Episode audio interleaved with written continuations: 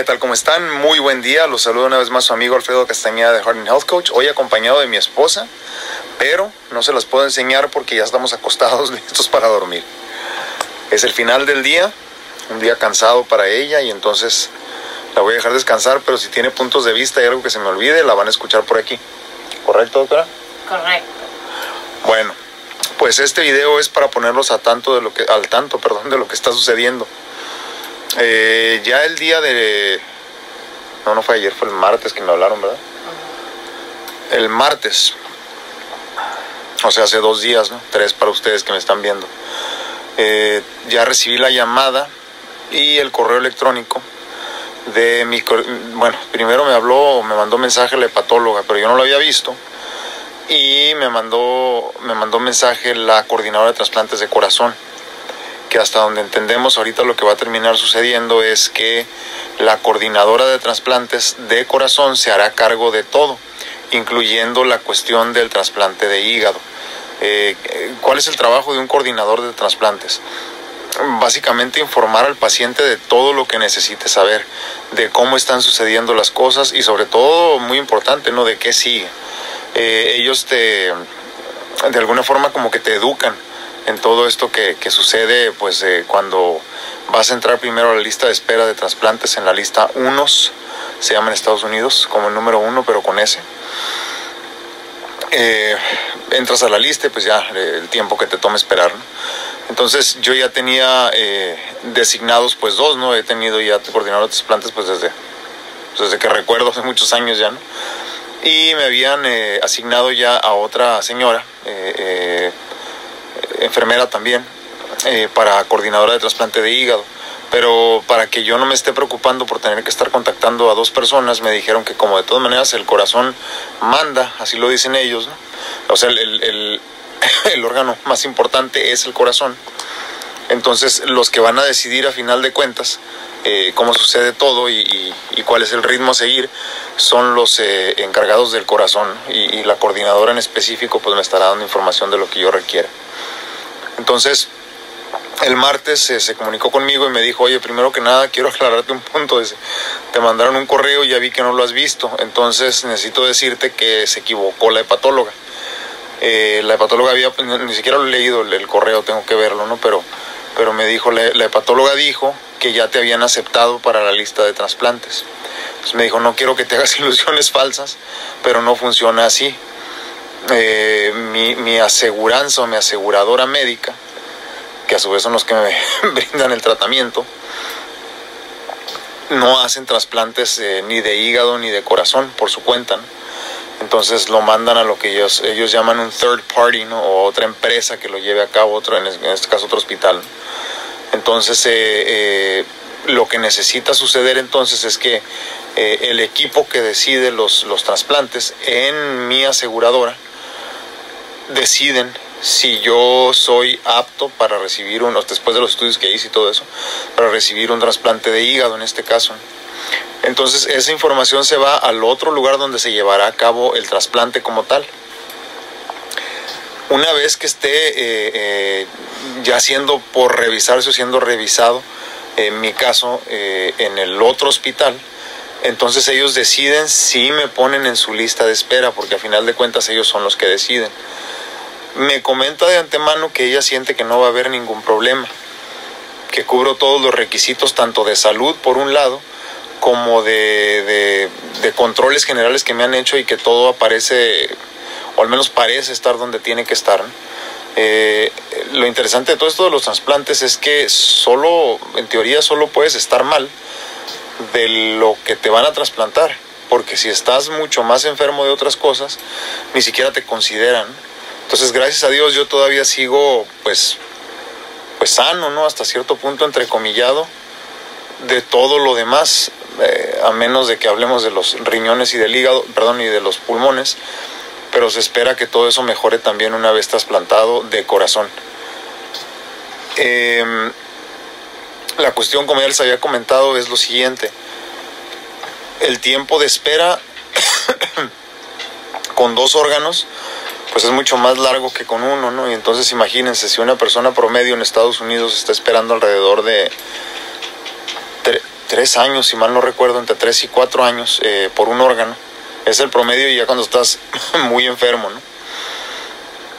Imaginen que ahorita ya voy para los 10 años, entonces no sé de qué forma me va a afectar esta situación que yo necesito ya dos órganos. Porque una vez más, como les comentaba en otras ocasiones, se busca que el, o los, los trasplantes, perdón, de los dos órganos vengan del mismo cadáver, de la misma persona, del mismo donador. Entonces eso hace un poco más difíciles las cosas, ¿no? Me explicaba una de las coordinadoras. Eh, muy sencillo de entenderlo de esta manera. Me dice, puede haber una persona que tenga un corazón muy bueno, pero a lo mejor tomó mucho y su hígado pues no está tan bien. O puede haber una persona que tenga un hígado muy bueno, pero se murió de un infarto. Entonces, desafortunadamente las cosas se ponen difíciles. Hay la posibilidad también de hacer el trasplante, bueno, perdón, en el caso de hacer los dos de un solo, de un solo cadáver, eh, se llevaría a cabo en 24 horas, en el transcurso de 24 horas uno y el otro. ¿no? Puede, se supone que el corazón va primero, pero puede ser automáticamente después, o sea, dormido todavía te meten a la, otra, a la otra cirugía por lo poco que he leído yo del tema.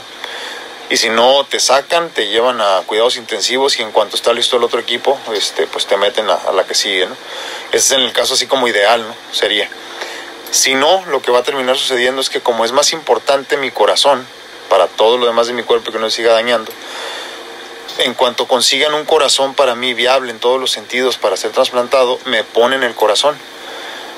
Y esperaré ya sea en mi casa u hospitalizado para recibir el trasplante de hígado una vez que llegue uno que me quede en todos los sentidos también. Em, no sé todavía qué pienso al respecto porque me preguntó mi esposa ese mismo día, ¿cómo te sientes al respecto? Le dije, pues es que pues tampoco puedo sentir mucho. A final de cuentas, todo está fuera de mi control. Eh, haga lo que haga, no cambia nada. No cambia nada de lo que va a suceder. y sobre todo, como siempre lo digo, ¿no? de lo que ya está escrito que tendrá que suceder. Pero a final de cuentas, pues no queda. No deja de quedarte como esa, esa expectativa, ¿no? Esa. No preocupación, pero sí como. Pues como interés en saber qué va a suceder no sé, no sé cómo explicarlo, pero pues sí, definitivamente sí estoy como con muchas ansias, ¿no? De saber qué es lo que va a pasar y, y más que otra cosa que no tarde mucho esto, ¿no? Porque pues yo desafortunadamente, o para mí ya desafortunadamente es como más eh, notorio hasta cierto punto ya el, el, el, pues el desgaste de mi cuerpo generalizado, ¿no? Entonces, muchas veces cuando no lo notas como que pasas desapercibido, pero como yo ya lo estoy notando, ya, ya, ya todo es más limitado para mí, eso sí como que me preocupa, ¿no? Eh, no quisiera que tardara mucho tiempo, pero igual pues no está en mis manos, ¿no?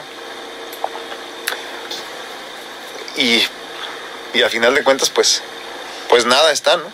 En la vida creo que en estas situaciones de vida, valga la redundancia, eh, pues como que te, te, confrontas más con esa realidad. Porque puedes entender que en el día a día no puedes cambiar nada, pero ya cuando es así quisieras cambiar todo, ¿no? Y, y desafortunadamente no se puede. ¿Algo que se me olvide? ¿Algo que no haya comentado? Nada, ¿verdad? No, creo que fuiste muy amplio. Ah, me, no, no, me acuerdo si les comenté, pero igual, dentro de una semana. Ay, discúlpenme, déjenme agarro aire. Dentro de una semana, si mal no recuerdo, voy otra vez a que me hagan el estudio de, de la apnea del sueño. No sé si ya les había comentado. Em, ya está lista la cita y estoy básicamente esperando que llegue la fecha nada más, que es para la próxima semana donde ya me darán, este, se supone, ¿no? Si todo sale bien, donde me darán por lo menos dos opciones, si mal no recuerdo, de máquinas o de máscaras para poder este, abatirla, ¿no? La, la apnea del sueño. Entonces, por lo que se está hablando hasta ahorita, me dicen que, que hay una posibilidad de algo muy parecido a esto, que es nada más cánula nasal, porque la otra sí sentía yo que mi claustrofobia no me lo permitió. Entonces, eh, con esta dicen que es mucho mejor para las personas que sufrimos de claustrofobia como yo y me permite eh, respirar mejor ¿no? en, la noche.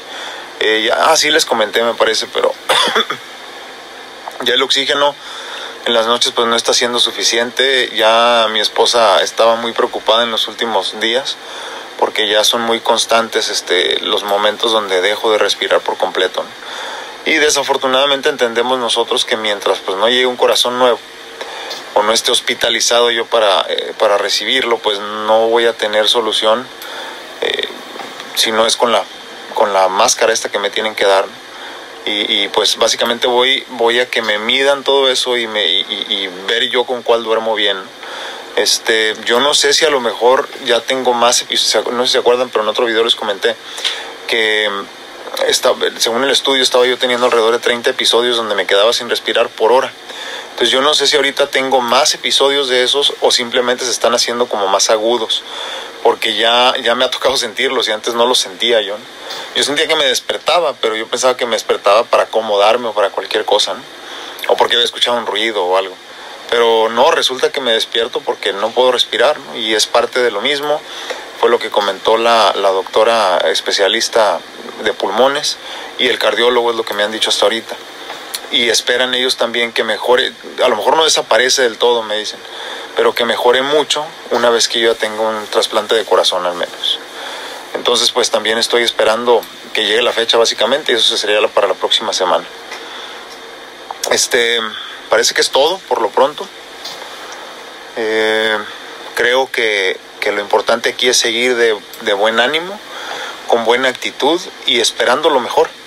Esperando lo mejor aunque sigas consciente de que lo peor es también una posibilidad, ¿no? Pero a final de cuentas recuerden que en, la, que en la vida hay vida y en la muerte también. Entonces no debemos de preocuparnos mucho por morir. Creo que más que nada debemos de prepararnos para una muerte tranquila y a los que nos importa, lo que nos preocupa, lo que dejamos aquí con nuestra familia, pues dejarlo en orden también. ¿no? y creo que hasta cierto punto en esas estoy ahorita, preparándome para seguir vivo, pero si no sigo vivo también estar preparado y al menos alcanzar a hacer lo que pueda. Pues bueno, por el día de hoy eso es todo, ya los mantuve al tanto de lo que está sucediendo en mi vida. Eh, ya los llevaré conmigo a las próximas consultas y sobre todo esa la de apnea del sueño que están muy interesantes. Cuídense mucho, que Dios los bendiga. Eh, como siempre, yo no me rindo, yo no me doy por vencido. Sigo luchando por mis sueños para hacerlo realidad. Y como dice mi hija, sigo luchando por mis metas. A como puedo. ¿eh? a, veces, a veces siento que voy arrastrándome, pero ahí vamos, picando piedra. Picando piedra. Y creo que a final de cuentas, en ese sentido, eso es lo importante. No darnos por vencidos y a como se pueda, arrastrándonos a gatas de rodillas, a como sea, llegar a donde tenemos que llegar y a donde sabemos que por derecho divino nos toca llegar. No se rindan, no se den por vencidos, luchen por sus sueños ustedes también. Si tienen salud, si están un poquito mejor que yo, no tienen pretexto. Si están peor que yo, pues con más razón. Cuídense mucho, yo soy su amigo Alfredo Castañeda y nos vemos a la próxima. Despídete. Adiós. Gracias. Aquí está, aquí está su mano, mira. Gracias a todos. Gracias a todos por siempre estar al pendiente y por sus oraciones y por mandarnos la mejor de las vibras. Muchas gracias. No se olviden suscribirse, por favor. Se me olvida siempre decirles, suscríbanse al canal de YouTube, eh, Heart Health Coach, al canal, al, al, pues al, bueno, ¿es canal? No, es página, ¿verdad? Facebook. Uh -huh. Página se llama, perdón. Página de Facebook, donde también subo contenido pues todos los días. Instagram, todos los días también estoy ahí con presencia. Podcast, se me olvida, pero también tengo presencia ahí. Eh, y por último en IGTV, que es lo nuevo en videos en este Instagram. Así que los dejo con eso. Cuídense mucho y nos vemos a la próxima. Never give up. Never give up.